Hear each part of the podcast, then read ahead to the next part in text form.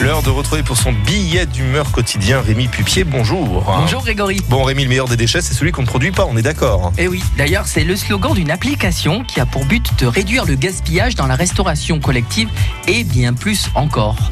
Denis Olivier, c'est un Stéphanois. Il est très impliqué dans la vie économique locale et il vient de recevoir un prix catégorie innovation.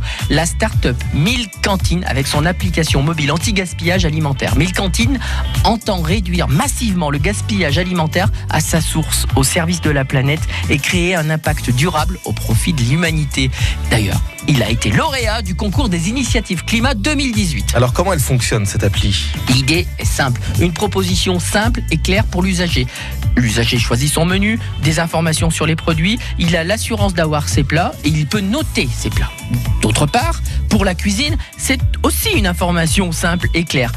Il reçoit le chef des réservations, il a des alertes pour les annulations et il a le calcul des quantités à préparer. Bref, il peut même mesurer la satisfaction des convives. Ensemble, il y a une vraie démarche éco-responsable. Et du coup, euh, les usagers, la cuisine, euh, ensemble, les informations circulent. Et donc, du coup, obligatoirement, on réduit le gaspillage alimentaire et on génère des économies. On finance euh, le circuit court, on finance le bio grâce à cette application. Vraiment, c'est vraiment quelque chose d'intéressant. Il y en aura pour tout le monde.